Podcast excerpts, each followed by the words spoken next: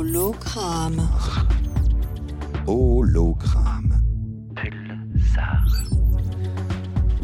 Bonjour, bonjour à toutes et tous dans le studio et derrière les haut-parleurs et bienvenue dans Hologramme, l'émission scientifique et culturelle de l'espace Mendes France. Et comme chaque mois, c'est sur Pulsar que vous nous retrouvez pour explorer ensemble toutes les dimensions des sciences et de la culture, bien sûr avec curiosité. Et pour nous réécouter, eh bien, ça se passe sur radio.emf.fr. Vous retrouverez l'ensemble des podcasts.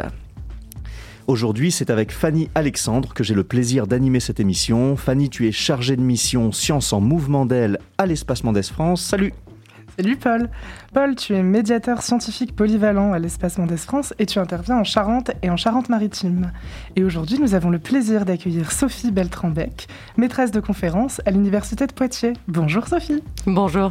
Sophie, vous travaillez au sein de l'équipe Écologie Évolution Symbiose et vous êtes notamment responsable de l'élevage de cloportes. Vous vous intéressez d'ailleurs au trait d'histoire de vie de ces petits invertébrés. Et alors on l'observe dans la nature, les modalités de reproduction et les comportements qui sont liés à la sexualité sont très divers et c'est justement autour de ces thèmes que nous allons échanger aujourd'hui.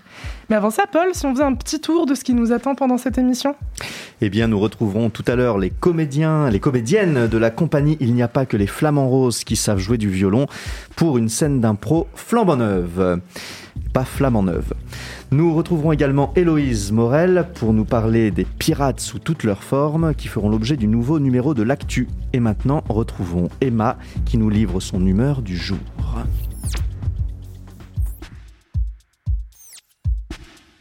Il y a beaucoup de choses fascinantes dans la nature. Surtout peut-être la sexualité.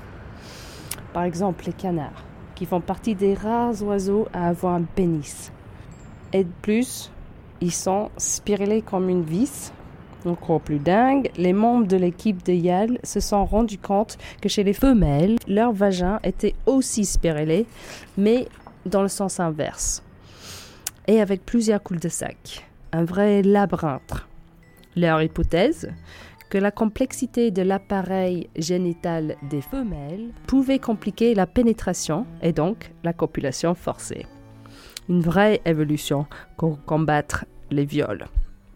Chez les poules, les femelles peuvent éjecter le sperme de coques moins désirables et de statut inférieur. Ici, les femmes peuvent jouer un rôle beaucoup plus subtil mais puissant dans la bataille pour la fécondation. Franchement, il y a à quoi nous fasciner, même à quoi nous rendre jaloux. Les cochons, par exemple, une étude faite à l'université au Brésil a démontré que la durée de l'éjaculation chez les porcs mâles était de 6,3 minutes en moyenne. Ces longues éjaculations étaient accompagnées de contractions.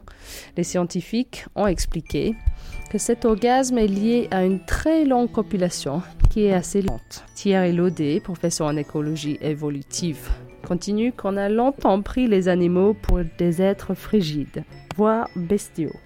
Et on a découvert que les porcs ont beaucoup plus de sensualité érotique que celle-là. Personnellement, je dirais même plus de sensualité que certains êtres humains. Bah, ayant dit cela, des médecins dans un centre d'études sexuelles en Californie ont enregistré une femme qui a eu 134 orgasmes dans moins d'une heure. Le record pour un homme, apparemment, c'est 16.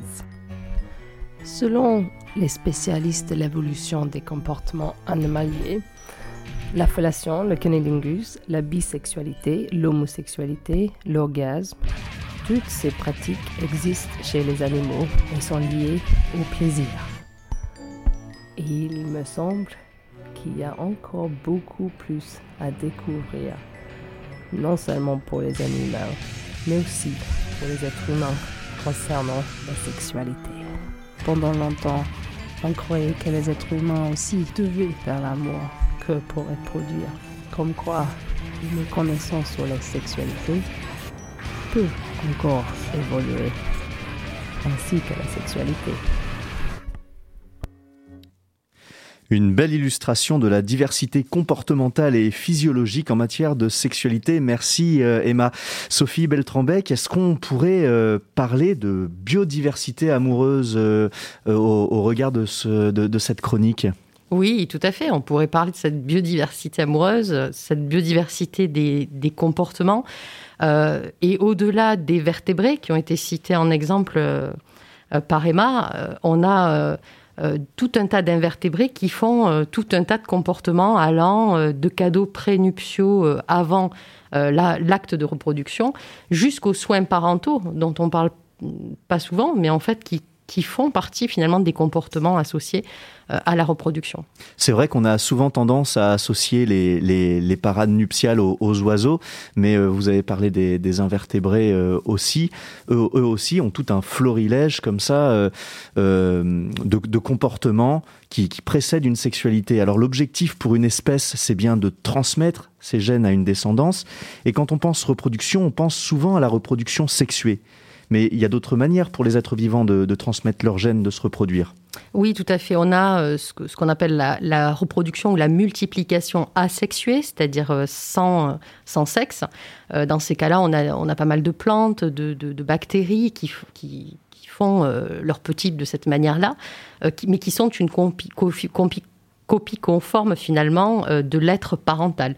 Alors que dans le cadre de la reproduction sexuée, on a un mélange de deux cellules parentales, de deux gamètes en fait, qui vont du coup, euh, par cette euh, reproduction et ce mélange, favoriser un brassage génétique. Et dans ce contexte de reproduction sexuée, là aussi, on a un florilège, une biodiversité des types de reproduction, puisqu'on va retrouver à la fois de l'hermaphrodisme, donc c'est avoir les deux sexes, de façon simultanée ou pas, euh, on a des protandres, par exemple, qui sont d'abord mâles, puis deviennent femelles, ou l'inverse, hein, des protogynes, qui sont femelles et qui deviennent mâles. D'ailleurs, un exemple plutôt rigolo, c'est la girelle, hein, qui euh, est un poisson qui est d'abord femelle et qu'on appelle la girelle commune dans ces cas-là, et qui devient mâle et qui devient donc une girelle royale, n'est-ce pas? Puisque, bon, c'est souvent le bon ton de, montrer la supériorité des mâles, n'est-ce pas? Euh, Donc, euh, du coup, dans ce contexte-là, on a effectivement ces hermaphrodites qui, euh, qui, qui on a à peu près 90% des espèces de plantes qui, qui font de l'hermaphrodisme et un tiers à peu près des métazoaires, c'est-à-dire des animaux. Et les deux tiers restants d'animaux, bah, ils font ce qu'on appelle du gonochorisme, c'est les fameux sexes séparés, et on fait partie des animaux qui ont ces sexes séparés. Alors j'imagine qu'il y a des, avantages et des, inconvénients.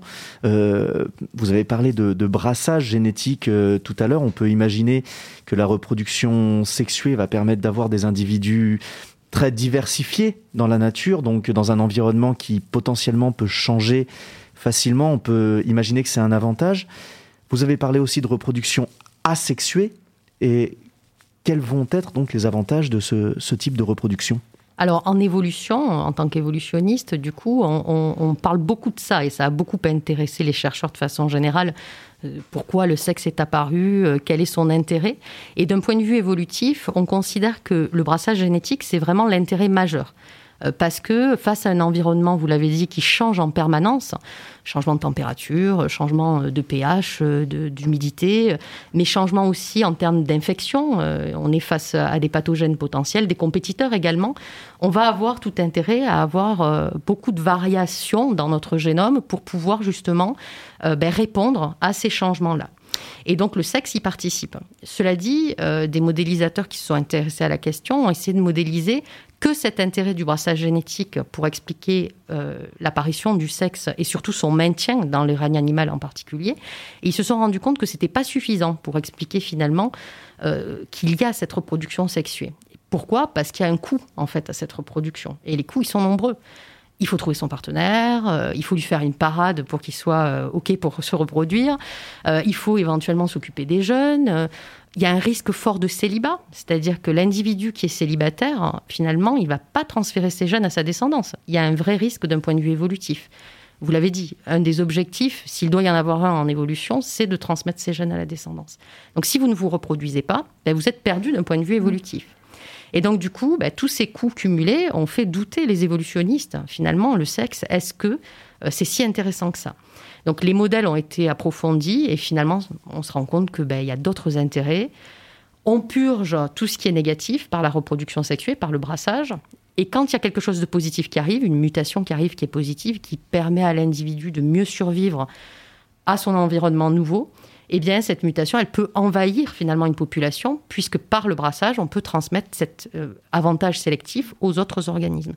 Donc, il y a finalement plein d'intérêt à la reproduction. Alors justement, euh, on pense souvent dans la nature au modèle euh, un mâle qui a plusieurs euh, femelles. Est-ce qu'on connaît d'autres formes de, polygamie, polyandrie, polygynie?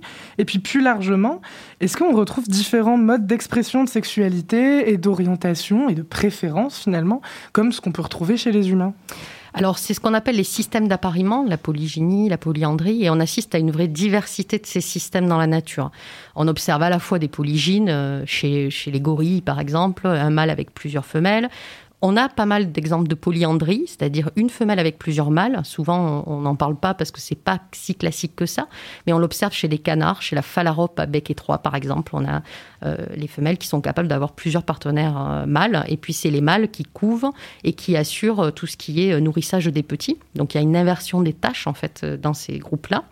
Et on a aussi des systèmes monogames. Euh, donc un seul mâle et une seule femelle au sein de la maison, du nid, du terrier, euh, ce que vous voulez. Et là, cette monogamie, ben, on a de la monogamie dite sociale, mais pas génétique, avec des changements de partenaires, euh, des infidélités. Et on a des monogamies sociales et génétiques avec une parfaite fidélité des groupes. Et autre type de système, on a des systèmes dits polygynandres ou promiscuitaires, où en fait les femelles comme les mâles peuvent avoir tous autant de partenaires qu'ils peuvent. Quoi. Alors là, on a beaucoup parlé des animaux, mais chez les plantes aussi, il y a plusieurs formes de reproduction. Oui, oui, oui. Chez les plantes aussi, on peut avoir des systèmes. Euh, il y a des plantes qui sont capables de faire de la multiplication asexuée comme de la reproduction sexuée. Il y a des plantes qui ont euh, les deux sexes qui sont au sein de cette même plante, avec des possibilités ou non d'autofécondation suivant les organismes. Donc, on a vraiment tous ces, tous ces types-là existent en fait dans, dans les plantes. C'est presque les modèles qui, qui, ont en leur sein le plus de modes possibles au sein d'un même, même type d'espèce. Quoi. Euh, mais, mais bon, moi, ma spécialité est plus axée sur les animaux, mais effectivement, la diversité, on la voit euh, dans, dans tout le règne du vivant, finalement. Je voulais revenir sur ce système reproduction sexuée, reproduction asexuée on, connaît des espèces animales qui, euh, à l'origine, avaient un certain type de reproduction et qui, petit à petit, se sont dirigées vers euh, une autre forme de, transmission de, de leurs gènes? Oui, alors on a surtout des observations. Alors c'est quelque chose, l'évolution, elle se passe sur des temps très longs, donc c'est pas évident d'observer euh, une transition d'un type à l'autre, mais on a des espèces euh, modèles, euh, dont les daphnies par exemple, qui sont des crustacés, qui possèdent à la fois des modes de multiplication, alors asexués, et des modes de reproduction sexuée, qui sont par exemple ben, capables pour une femelle d'avoir autant de descendants qu'elle peut euh, du coup sans mâle. Et en même temps euh, la possibilité de se reproduire ponctuellement avec un mâle notamment quand les conditions en fait environnementales euh, deviennent difficiles en fait. Deviennent il manque de, de, la température par exemple elle va chuter ou elle va augmenter il va y avoir plus de ressources alimentaires. Et dans ces cas-là ben, ça devient intéressant de se reproduire avec un mâle parce qu'on va diversifier ses descendants Merci Sophie Beltrambec, le temps passe très vite, on arrive déjà à la fin de cette première partie d'interview, on se retrouve après une petite pause musicale avec les Red Hot, Blood Sugar, Sex Magic.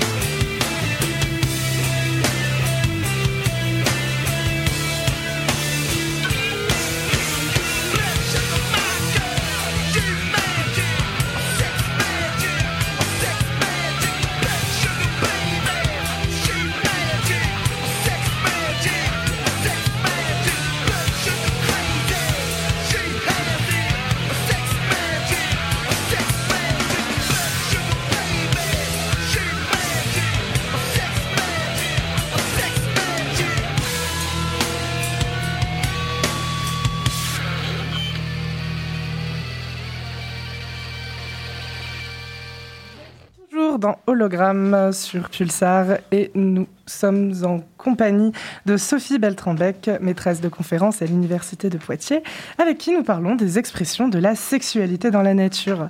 Sophie, au sein de votre laboratoire, vous travaillez dans l'équipe écologie, évolution, symbiose, et vous êtes notamment responsable de l'élevage de cloportes. Alors si je viens vous voir dans votre labo, euh, bah, qu'est-ce que je vais voir? Est-ce que vous pouvez nous présenter un petit peu ce qui se passe?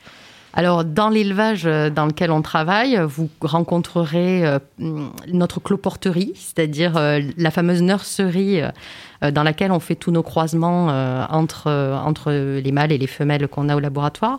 On a plus de, de 28 espèces différentes de cloportes. Euh, dans une salle. En fait, tous les sous-sols de l'université sont remplis de petites boîtes dans lesquelles il y a effectivement du terreau, des feuilles de tilleul ce dont se nourrissent les, cloportes, et plein d'espèces de cloportes. Donc 28 espèces, et puis vous verrez également euh, des salles remplies d'étagères dans lesquelles on a nos lignées en fait contrôlées. On a certaines lignées qui datent des années 80 et sur lesquelles du coup on fait nos petits croisements, et puis on, maintient comme ça ces populations sur lesquelles on va étudier tout un tas de traits particuliers. D'accord. Alors vous, vous avez la double casquette d'écologue et de sociologue, ce qui est assez particulier. Euh, qu'est-ce que ça vous apporte dans votre travail d'avoir cette double vision en euh, sciences dures, sciences humaines? Alors, c'est vrai que j'ai réalisé ma thèse euh, alors, à l'université de Perpignan, où je travaillais sur la monogamie et les changements de partenaires chez, euh, chez les animaux, donc en biologie et en évolution.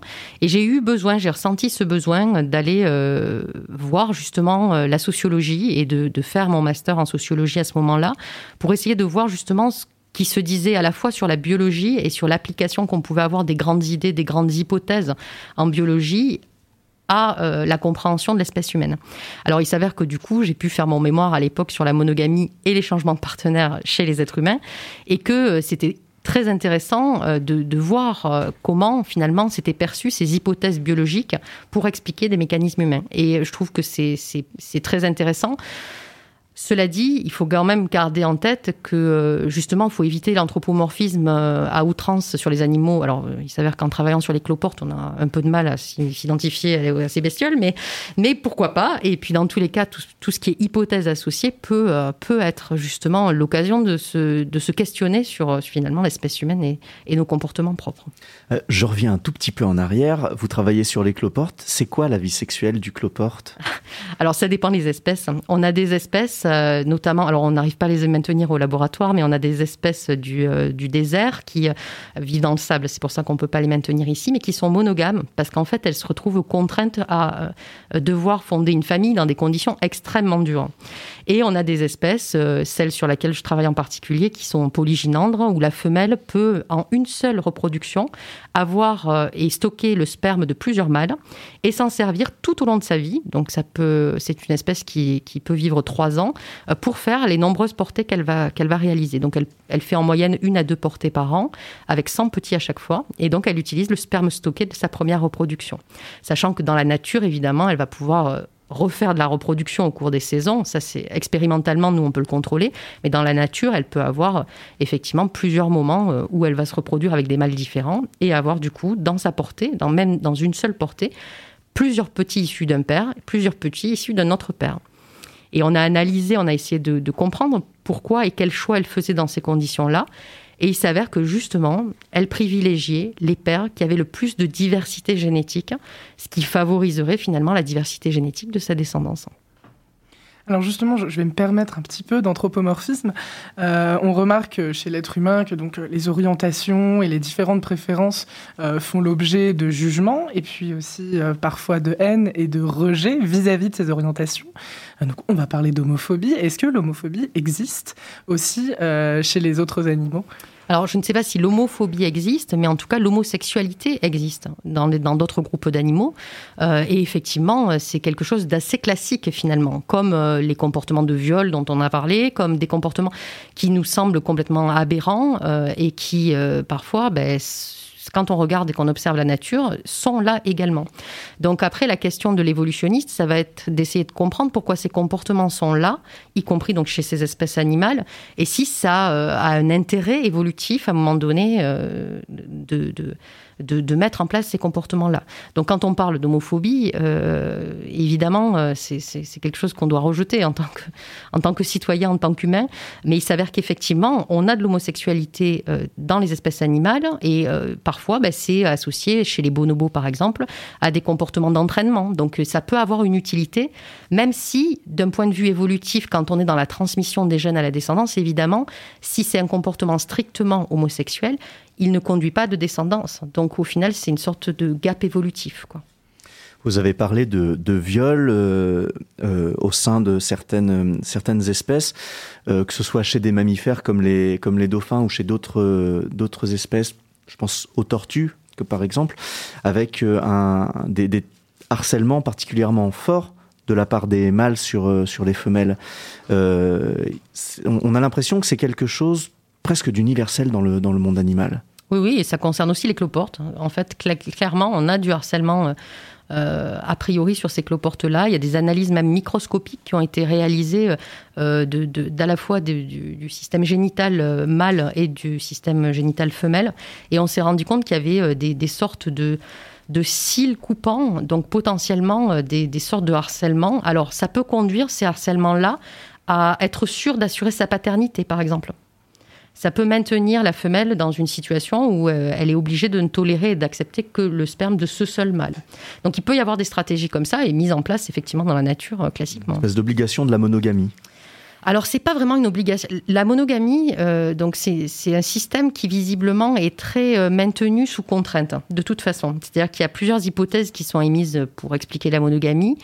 Euh, la dispersion des femelles. Les femelles, lorsqu'elles sont trop éloignées les unes des autres, un mâle, pour avoir plusieurs femelles, il ne peut pas euh, ben, parcourir autant de kilomètres. Et donc, par exemple, chez l'agopède alpin, c'est une perdrix des neiges, les femelles, elles sont tellement dispersées que les mâles, ils peuvent avoir qu'une seule femelle. Et ils ont intérêt à y rester à côté. L'antilope dick-dick, ben, c'est une, antilope qui, pareil, euh, est très dispersée. Les femelles sont très dispersées, mais en plus, elles optimisent le moment, en fait, de leur de leur fertilité est très très court. Donc si le mâle essaie d'aller chercher plusieurs femelles en même temps, eh ben, il peut euh, complètement louper sa reproduction. Donc c'est intéressant pour lui de plutôt, s'il veut des descendants, rester avec cette femelle-là. Et il y a d'autres hypothèses. Les soins biparentales, qui est commun chez les oiseaux, puisque chez les oiseaux, euh, mâles et femelles, ils peuvent couver les œufs, ils peuvent donner à, manger aux descendants. Eh bien, on a finalement intérêt à avoir les deux parents et les deux seuls parents qui s'occupent de la nichée, plutôt que de finalement partir euh, aller voir ailleurs. Et l'intérêt, pour clairement, d'un point de vue évolutif, pour le mâle d'avoir plusieurs femelles, c'est que le mâle, il a des spermatozoïdes qui sont beaucoup moins coûteux à mettre en, place, à, synthétiser, que la femelle, puisque la femelle, son, ovocyte est beaucoup plus gros, chez la plupart des espèces en tout cas, et beaucoup plus coûteux à mettre en place. C'est pour ça qu'on dit que finalement, les mâles ont plus intérêt à avoir plusieurs partenaires pour augmenter leur capacité à transmettre leur gènes à la descendance, alors que les femelles ont plutôt intérêt à avoir des mâles de bonne qualité pour assurer justement la pérennité de leurs petits. C'est intéressant de parler euh, vraiment de, ces rapports euh, mâle-femelle dans la nature. Je vais en profiter pour euh, parler, revenir un petit peu sur ce qui se passe chez les humains, puisque vous êtes une vous êtes une femme scientifique, vous êtes une maîtresse de conférence, ce qui fait que vous êtes en quelque sorte minoritaire, on va dire, par rapport aux hommes qui sont en grande majorité, euh, notamment euh, à ce poste de maître de conférence et de professeur des universités. Euh, vous avez déjà participé à l'opération Science en Mouvement d'elle, vous avez eu l'occasion de venir rencontrer des élèves pour parler de votre métier. Alors comment est-ce que ça se passe quand on vient parler de cette place de scientifique ou de femme scientifique auprès des élèves? Alors, j'ai rencontré souvent des, euh, des, élèves de collège. Alors, on se rend compte que la différence, ils la voient pas vraiment. J'ai pas eu la sensation dans mes échanges euh, d'un jugement d'une femme scientifique euh, quelconque et même de entre eux en fait quand ils parlent entre eux ils se disent pas il y a une différence forcément d'accès à certains postes par contre finalement quand on creuse et qu'on discute un peu plus profondément ils nous sortent des petites choses comme ah ben oui mais finalement il y en a des différences entre garçons et filles nous on n'a pas accès au ballon de basket en tant que fille dans la cour de récréation ou il y a des petites choses comme ça qui sortent dans la discussion qu'on peut avoir avec eux et qui font qu'on se dit ben oui en fait elle est déjà ancrée cette différence. Et, du coup, oui, il faut continuer à montrer. Et c'est pour ça aussi je tiens à féminiser le nom de maîtresse de conférence. Parce que même si ça paraît euh, un peu étrange, parce qu'on est dans une phase un peu transitoire, ben, féminiser les, les métiers, ça permet aussi euh, de dire aux gens qu'il y a des femmes dans ces métiers. Et même dans les recherches, ça peut se ressentir. Euh, en, préparant cette émission, euh, je, vais, je vais un peu en coulisses, mais vous nous avez parlé euh, des oiseaux chanteurs mmh. dont on pensait il y a quelques années en arrière qu'il n'y avait que les mâles qui chantaient pour une raison bien, bien spéciale. Oui, tout à fait. En fait, les, les, chercheurs qui se sont intéressés à ces... Les chercheurs, de façon générale, qui se sont intéressés à l'évolution, c'était plutôt des hommes. Et du coup, ces hommes-là avaient euh, leur vision et leurs hypothèses qui leur étaient propres. Et l'une des hypothèses, c'était effectivement que parmi les oiseaux, seuls les mâles chantaient. Et il s'avère qu'il a fallu qu'il y ait des femmes dans cette recherche et qui se soient intéressées à la question pour formuler des nouvelles hypothèses dans l'hypothèse que les femelles aussi oiseaux peuvent chanter, et c'est effectivement le cas. Et du coup, je dirais que ce qui est important, c'est de conserver cette, cette, diversité, cette biodiversité euh, de, chercheurs, chercheuses, mais j'ai envie de dire, euh, sans se cantonner au sexe, on a besoin de cette diversité, cette diversité même sociale, d'origine sociale, dans nos métiers, parce que nos hypothèses, elles sont quand même ancrées dans notre construction et dans notre propre culture et notre propre éducation. Donc euh, ben, la diversité, elle permet vraiment d'aller plus loin dans les recherches de formuler des nouvelles hypothèses et c'est vraiment important pour faire avancer jusqu'aux nouvelles pratiques euh, et nouvelles, euh, même thérapeutiques, j'ai envie de dire, j'ai envie de dire qu'on peut mettre en place. Merci Sophie Beltrambec pour avoir répondu à nos questions. Et regardez qui est là dans le studio. Eh bien, ce sont des flamants roses, des flamantes roses qui ne vont pas se livrer à une parade nuptiale, mais à une scène de théâtre d'impro. Euh, c'est Marion et Cécile de la compagnie Il n'y a pas que les flamants roses qui savent jouer du violon. Bonjour toutes les deux, comment ça va? Bonjour, on va, bien. Très bien, merci. Et vous, comment ça va? Eh ben, ça se passe très bien. Euh, je voudrais pas parler au, au, nom de toute l'équipe, mais tout le monde va, bien? Ça, va, super. Parfait. Euh, eh bien, on est ravis de vous recevoir en live et nous vous laissons tout de suite euh, la place, libre cours à votre créativité. Hologramme. Eh bien, nous sommes ravis, ravis, chers auditeurs, de vous accueillir encore une fois dans notre émission hebdomadaire. On vous dira tout, surtout sans tabou. Une émission qui vous propose euh, des reportages insolites et toujours aussi passionnants. Pour poursuivre notre thématique du moment, la sexualité dans tous ses états, Évidemment, la semaine dernière, comme vous vous rappelez tous très bien, notre journaliste nous avait emmenés dans les gorges du Tarn pour découvrir la sexualité originale et dépravée de la mésange à Col-Jacquard. Mais tout de suite, je vais vous laisser avec notre journaliste qui vous a normalement réservé un petit épisode de reportage, je ne sais pas vraiment où. Enfin, Hélène, euh, Hélène Baleine. Bonjour, euh, bonjour. bonjour. Ça, va bien? Mais très bien, et vous? Euh, Oui, très bien. Mais écoutez, oui, en effet, la semaine dernière, nous nous sommes rendus dans la réserve naturelle des Gorges du Tarn. Et, vous êtes revenu en vie. Et je suis hein, Parce que la mésange, elle peut être très agressive euh, en réalité quand on l'observe. Hein. Elle aime qu'on ait euh, de l'intimité, comme tout à chacun, euh, j'ai envie de dire. Alors cette fois-ci, oui. j'ai décidé quelque chose de peut-être un petit peu atypique. Alors, alors je me suis renseignée un peu autour de moi et grâce à cette maîtresse de conférence, Sophie, qui m'est très chère, elle a réussi à m'initier dans, dans, dans, dans, dans une nouvelle réserve naturelle pour que je puisse observer. Alors je me suis rendue. Ça ma curiosité. oui, oui. Oui, sachez que je ne me suis pas rendue très très loin. Je suis allée euh, dans une, euh, une banlieue pas loin de Châtellerault et je suis allée dans une boum à la rencontre d'adolescents pour observer leur comportement sexuel et amoureux. Oh mon Dieu, mais c'est dangereux. Alors oui, euh, il s'avère que j'ai eu, eu peur pour ma vie à quelques moments, mais finalement non, ils sont très sympathiques. C'était simplement des, des, préjugés de ma part. Mais si vous voulez, je vous invite à me suivre dans ce reportage. Oui, avec plaisir. Alors là, euh, euh, là, je, je, reste un petit peu discrète, un petit peu en arrière de, de, de, de l'événement. Euh, on peut voir euh, qu'ils sont tous réunis dans un garage. Il y a sur le côté un attroupement que je pense voir de, si, si je peux regarder, en tout cas d'apparence mâle, et d'un autre côté, de manière très très séparée, je peux voir une apparence plutôt femelle. Voilà. Alors, oh, je crois remarquer que l'un l'un d'entre eux essaye de, de faire une approche. On peut peut-être peut définir ça comme une parade. Je vois qu'il a la main dans la poche, une démarche fort chaloupée, et il s'approche avec ce qu'on peut appeler un cadeau prénuptial, un malabar. Ah, le malabar a donc été refusé euh, par la demoiselle. Je vais peut-être m'approcher de lui pour lui demander comment il ressent les choses. Bon, bon bonjour. Ouais, salut. Bonjour. Alors, comment t'appelles-tu? Ouais, c'est Étienne. Euh, ça va, Étienne? Ouais, non, je, je, me suis fait jeter là. Du coup, j'ai fait un cadeau. Ouais. En veut pas. Euh, du coup, alors, je sais pas comment, comment je transmets mes gènes. Ouais, ouais, je, je, je, je pas, j'ai pas transmettre mes gènes parce qu'il faut que j'y aille, moi, faut que je chope là. Bah ouais, faut, je que, comprends, faut que je ken. Si je ken pas, on n'aura pas d'autres comme moi après. Non, c'est sûr. Et oui. je, je vois que vous êtes un individu qui a l'air très important pour un à malabar. multiplier quand même. À il peu est vrai. Ouais, ouais, Oui. ouais. Est-ce que vous avez peut-être pensé à la multiplication asexuée pour résoudre euh, ce, ce, ce sujet délicat? Alors déjà, t'as dit deux mots que je comprends pas. Euh, donc, euh, ah, non, j'ai pas pensé. euh, Oui, oui. Alors, euh, bon. euh, Excuse-moi, je vais retourner près du mur et je vais retrouver une autre conquête. Il me reste un malabar. D'accord. Alors, euh, nous laissons euh, Kylian, hein, parce que j'ai découvert son prénom. Euh, ah non, c'était Étienne. Ah, Excusez-moi, c'est parce que là-bas, il y a Kylian qui s'approche d'une demoiselle qui, oh, lui retourne un regard suffisamment sévère pour qu'il annule tout à- totalement sa parade. Je vais m'approcher de cette demoiselle pour lui demander, mais comment fait-elle pour rompre ce harcèlement? Bonjour mademoiselle. Oui, bonjour. Euh, voilà, alors je suis euh, journaliste, je viens observer un petit peu vos comportements amoureux. Ah ouais, dépêche-toi, j'ai mes copines qui m'attendent. Ah, d'accord, d'accord, très bien. Alors, je voulais juste savoir euh, comment vous pouviez choisir votre partenaire, mâle, femelle, d'ailleurs, je ne sais pas.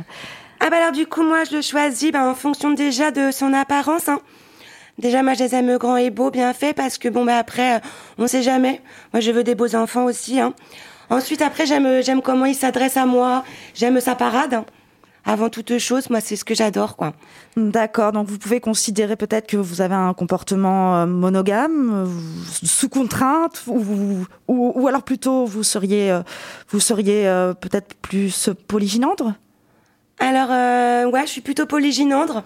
D'accord, d'accord. Euh, parce que moi, en fait, euh, bon bah voilà, moi, au point de vue des genres, euh, moi, j'ai pas trop de problématiques là-dessus. Donc euh, là, en ce moment, moi, c'est vrai que je suis une femme, mais moi, je compte pas rester longtemps euh, femme. Donc à un moment donné, je pense muter vers plutôt le, le mode masculin. D'accord. Donc là, je suis poly, polygendre, polyto- polytendre, protendre plutôt ou progyne. D'accord, Mhm. d'accord, très bien. Excusez-moi pour cette remarque qui a pu sembler très cisgenre. donc, je vais tout simplement retourner au studio pour vous remercier. En tout cas, merci beaucoup. Merci Hélène Baleine pour ce reportage haut en couleur. Merci beaucoup et à la prochaine fois. Marion et Cécile de la compagnie Il n'y a pas que les flamants roses qui savent jouer du violon. Bravo, c'est important euh, le, le choix du partenaire. Oui, y compris chez, chez l'espèce humaine, évidemment. Il y a beaucoup d'études qui sont menées là-dessus. Merci beaucoup, Sophie Beltrambec, euh, d'être venue aujourd'hui. Avec plaisir. Merci aussi aux Flamants Roses pour cet éclairage sur la sexualité adolescente. Merci. N'hésitez pas à réécouter euh, l'interview de Sophie sur radio.emf.fr. Et tout de suite, c'est le son pop et funky du groupe Shining Woods qu'on vous propose avec le titre Father of This World.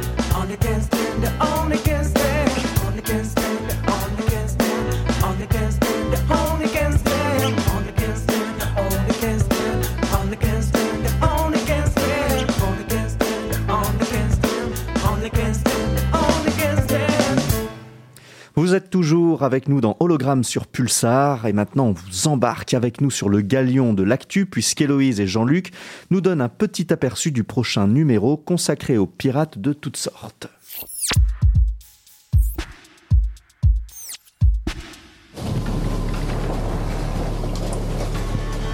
Alors on l'imagine euh, sur les mers des Caraïbes, redoutable avec euh, le crochet euh, au poing, le bandeau sur les yeux, le drapeau noir euh, avec la tête de mort. Évidemment, c'est euh, le pirate. Et ce sont aussi les femmes pirates. Alors Jean-Luc, pourquoi avoir choisi un dossier sur les, les pirates? En fait, le vrai point de départ, c'est presque anecdotique.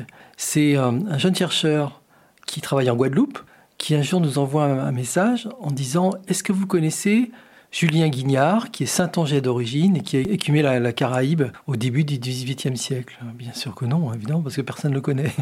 Donc, euh, je vais vous écrire quelque chose. Et de là, je me suis dit, ah, ça c'est pas mal du tout, parce que c'est une façon de parler des deux rives de l'Atlantique, différemment de ce qu'on entend aujourd'hui. Et puis, euh, il se trouve que dans la région, il y a pas mal de chercheurs qui travaillent sur l'histoire de la mer.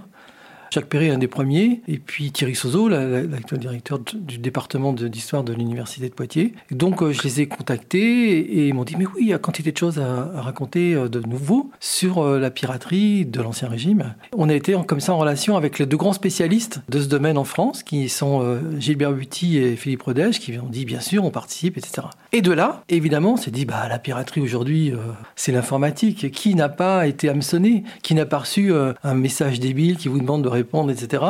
Euh, mais on, voit bien que c'est une industrie. Voilà, donc c'était l'occasion d'aller jusqu'à aujourd'hui et d'interroger des spécialistes de ces questions, et notamment François Pellegrini, qui est professeur à l'Université de Bordeaux, qui est un des grands spécialistes de la recherche dans ce domaine, et qui est aussi vice-président de la CNIL. Et on est aussi allé explorer du côté de la bande dessinée et aussi du côté du, euh, cinéma pour euh, compléter euh, sur, sur l'imaginaire. Et alors, qu'est-ce qu'on trouve d'autre comme dossier dans ce nouveau numéro? L'actualité Nouvelle-Aquitaine est une revue de culture scientifique, donc toutes les sciences sont présentes. Et nous continuerons à parler de la recherche en mathématiques dans la région de l'Aquitaine, grâce à la Fédération Margot, qui a été créée depuis un an.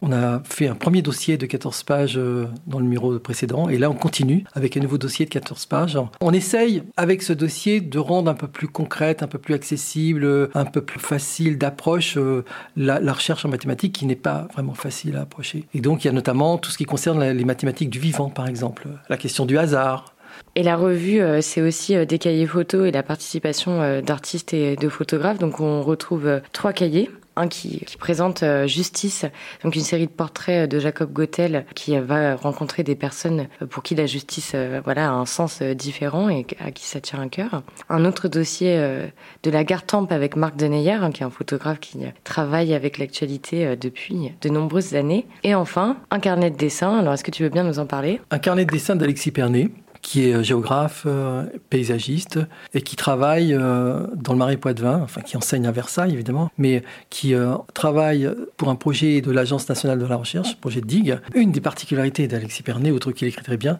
c'est qu'il dessine très très bien. Et le dessin entre dans son travail de recherche. Donc le nouveau papier qu'on a utilisé pour, pour la revue permet de rendre la qualité de ses dessins. Donc on a une dizaine de pages de ces dessins totalement originaux qui sont très beaux.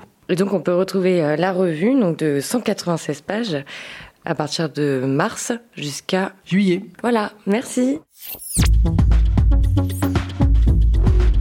Et voilà pour euh, la revue L'actualité. N'hésitez pas à aller vous plonger dans ces pages. On va maintenant faire un petit tour du côté de l'agenda de l'espace Mendes France. L'agenda France. Et à partir du 9 mars pardon, et jusqu'au 31 décembre, vous retrouverez l'exposition Chocolat des planteurs aux consommateurs. L'occasion d'en savoir plus sur cet aliment populaire consommé par les humains depuis plus de 3000 ans. De la cabosse au carré de chocolat glissé dans un morceau de pain, ce qui est mon goûter préféré, le chemin est en réalité très long et nécessite de nombreuses étapes de transformation. C'est à découvrir à l'Espace Mendes France. Pour les individuels, les visites se font le mercredi, samedi et dimanche à 14h15 et 16h. Pour les groupes et pendant les vacances scolaires, rendez-vous sur emf.fr. Un beau et bon programme. Vous retrouverez également toutes les actus liées aux expos, animations et rencontres à nouveau sur le site internet de l'Espace Mendes France, emf.fr bien sûr. On termine en musique avec Liberté au loup, une mixtape composée grâce à l'application libre Homescape, l'application de création sonore développée par le lieu multiple. Mais avant cela, Prenons quelques instants pour vous remercier pour votre présence, Sophie Beltrambec. Merci avec plaisir.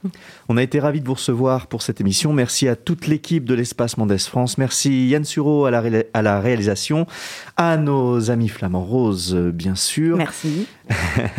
Et merci à vous qui nous suivez. On vous donne rendez-vous le mois prochain pour un nouvel hologramme. En attendant, toutes les chroniques et interviews sont à retrouver en podcast. À bientôt tout le monde. Portez-vous bien.